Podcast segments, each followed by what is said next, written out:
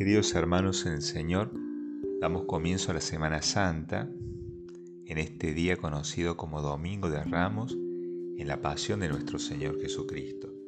Y la liturgia nos presenta dos situaciones antagónicas. Por un lado, la entrada triunfante de Jesús en Jerusalén, recibido como rey, y por el otro, la pasión y muerte de Cristo en la cruz. La misma gente que lo recibió alegre, con palmas y olivos, gritando, Bendito el que viene en nombre del Señor, paz en los cielos, es la que gritará con odio, crucifícalo, crucifícalo. De rey y Mesías aclamado, en menos de una semana se transforma en un malhechor condenado a muerte. En este domingo queda de manifiesto esa bipolaridad espiritual en la cual Caemos en más de una oportunidad cuando nos sentimos defraudados por Dios.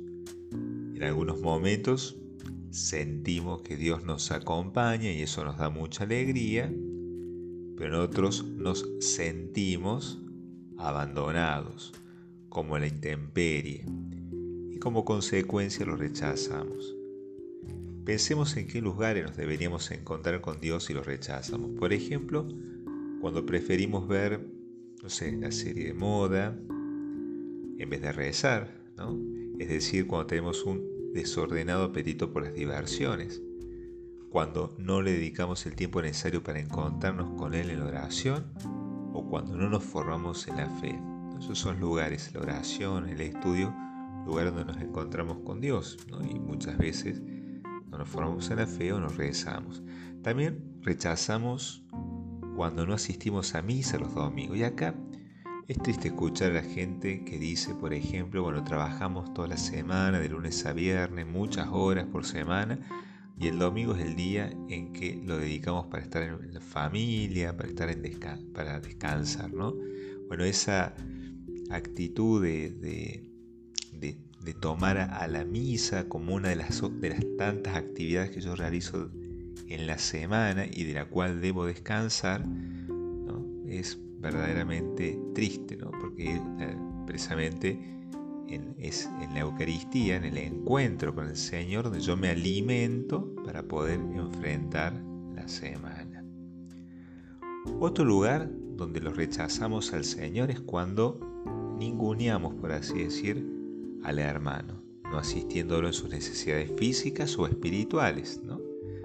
Cuántos hermanos nuestros necesitan que los escuchemos. ¿no? Recordemos la parábola del buen samaritano. Allí Jesús no solo se identifica con el samaritano que rescata al hombre herido, sino también con el moribundo abandonado que quiere ser rescatado. En este sentido, el sireneo, o sea, Simón de Sirene, que aparece en el Evangelio que hemos proclamado, nos enseña cuál debería ser nuestra actitud. Ayudar a cargar la cruz de los hermanos. Y esa actitud llevada a la práctica muchas veces presenta, podríamos decir, un sabor agridulce. Al principio sentimos lo amargo del dejar nuestra comodidad, pero luego lo dulce de la buena obra y, y también la alegría de ver cuando hemos podido arrancar, por ejemplo, una sonrisa al hermano ese, sabor agridulce de todo apostolado. Del sireneo tenemos que aprender el dulce comercio de nuestra salvación. Le ayudamos a, Cristo a cargar su yugo, que es suave y liviano, es decir, nos ocupamos de los asuntos que Dios nos va mostrando, y Él se va a ocupar de esos asuntos que a nosotros nos están pesando, por así decirlo. Hacer la voluntad de Dios es ocuparnos de sus asuntos y Él se va a encargar de resolver aquello que nos preocupa a nosotros. Esta bipolaridad espiritual también la podemos ver en Pedro. Después de recibir la misión de confiar en la fe a sus hermanos por parte de Cristo, ante el anuncio de lo que está por venir, inmediatamente declara, Señor, contigo estoy dispuesto a ir incluso a la cárcel y a la muerte. Y se cumplirá aquello de del dicho al hecho hay un largo trecho.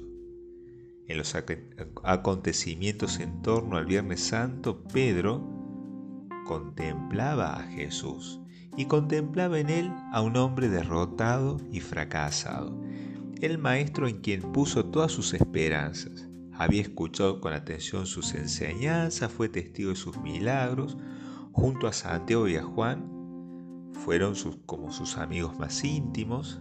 Es más, convivió con Jesús por lo menos tres años. Uno podría preguntarse qué quedó de todo esto. Para Pedro fue algo muy fuerte la imagen del fracaso de Jesús. Por eso renegó de él. Renegó del camino que había escogido alguna vez y no dudó en negarlo.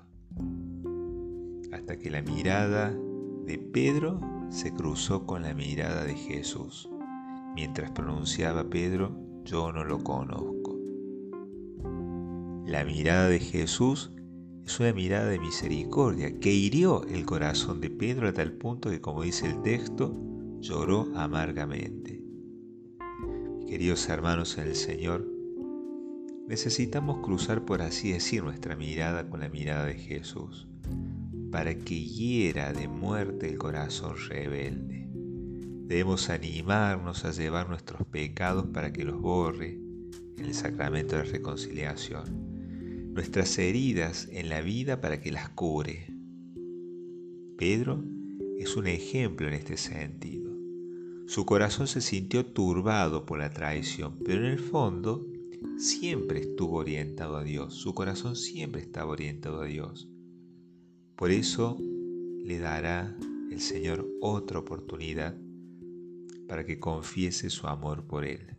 Como el Hijo pródigo, que al tocar fondo vuelve a la casa del padre, bueno, Pedro en este momento tocó fondo, sintió que había traicionado a su maestro, lloró amargamente por esa traición, pero se dejó encontrar por el Señor resucitado.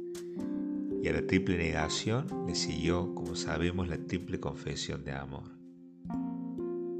Esta bipolaridad espiritual también aparece en la crucifixión, ahora encarnada en los dos hombres crucificados junto a Cristo.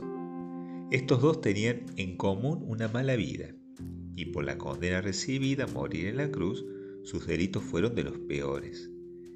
Pero sus reacciones fueron distintas cuando se encontraron con Cristo crucificado. Uno de ellos lo tentó a bajar de la cruz y salvarlo. Si hubiera cedido a esta tentación, hubiéramos tenido la imagen de un Dios todopoderoso que consiente los caprichos del hombre. Y seguramente éste lo hubiera empezado a seguir a este Dios todopoderoso que lo salvó. Nuestro presente es consecuencia de las decisiones del pasado. A veces nos equivocamos, como este mal ladrón, eligiendo una vida en la cual Dios está ausente. Y eso lleva irremediablemente a la muerte. Es desde ese dolor que le presentamos al Señor el corazón contento y humillado para que lo recree. La desesperación por la muerte inminente no dejó al mal ladrón ver el paraíso al que nos invita a participar el Señor. Y ese paraíso podemos participar si nos arrepentimos de nuestros pecados y creemos en Cristo. En cambio, el buen ladrón no dejó que ese dolor, fruto del pecado, lo paralizara. Por eso hizo un último robo, pero a diferencia de los anteriores que llevaban a la muerte, éste le aseguró la vida eterna. Nuestra frase tan linda. Jesús, acuerda de mí cuando llegues al paraíso. Sin lugar a duda, estas palabras son un reconocimiento de la divinidad de Jesús. Ahí está confesando la divinidad de Jesús, pero además un reconocimiento de su propia miseria y que este Dios poderoso también es misericordioso. La respuesta de Jesús es el premio al que todos debemos aspirar en la vida.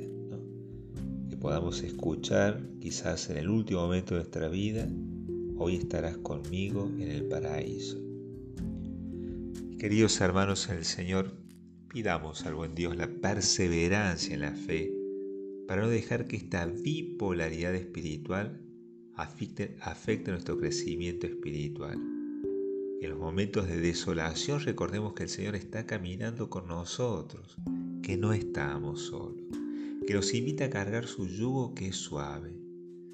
También pidamos al Señor que vuelva su mirada misericordiosa y que hiera de muerte el corazón rebelde para que recree un corazón nuevo, capaz de palpitar de amor por Dios y por los hermanos, y así escuchar un día, el último de nuestros días aquí en la tierra, por así decirlo, hoy estarás conmigo en el paraíso.